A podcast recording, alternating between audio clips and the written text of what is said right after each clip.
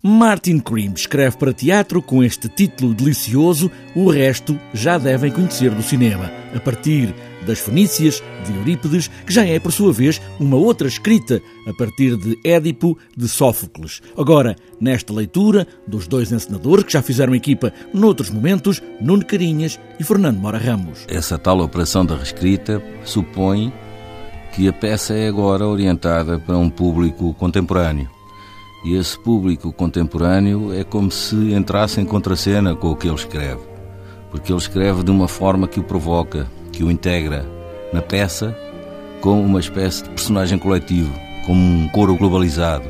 Na realidade, um não coro, porque no mundo global não há propriamente um ponto de vista sobre as coisas, há um, uma lógica massificada do, das ações, do, dos pontos de vista. O coro ou o não coro, que fala Fernando Mora Ramos, que é o público, não se sobrepõe, até porque não fala, ao coro desta tragédia. Um coro de quatro vozes, nas vozes de quatro mulheres, contundentes, as fenícias, que não escolhem as palavras para dizer tudo o que pensam e fazem as perguntas mais desconcertantes. Estas raparigas agora são, por assim dizer, a posição não autorizada do, do, do, da globalidade. E, portanto, todas estas questões que são prementes, que são da, da atualidade e que são até de urgência, porque é que o Mediterrâneo é um cemitério? É uma pergunta tramada, não é? Este Aqui e Agora de Martin Crimp não retira nada do texto ou da base do texto, está lá quase tudo, mas agora com expressões e palavras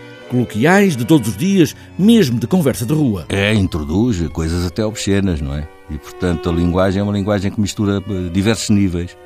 Aliás, integra muitos níveis de linguagem, desde a linguagem publicitária, a linguagem coloquial, o calão, e, portanto, estamos num universo em que o tratamento, digamos, dessas dessas linguagens é organizado para fins artísticos. Como Tebas, a cidade inicial desta tragédia, agora é Europa, cidade decadente e debaixo de ameaça, com este humor corrosivo do britânico Martin Crimp.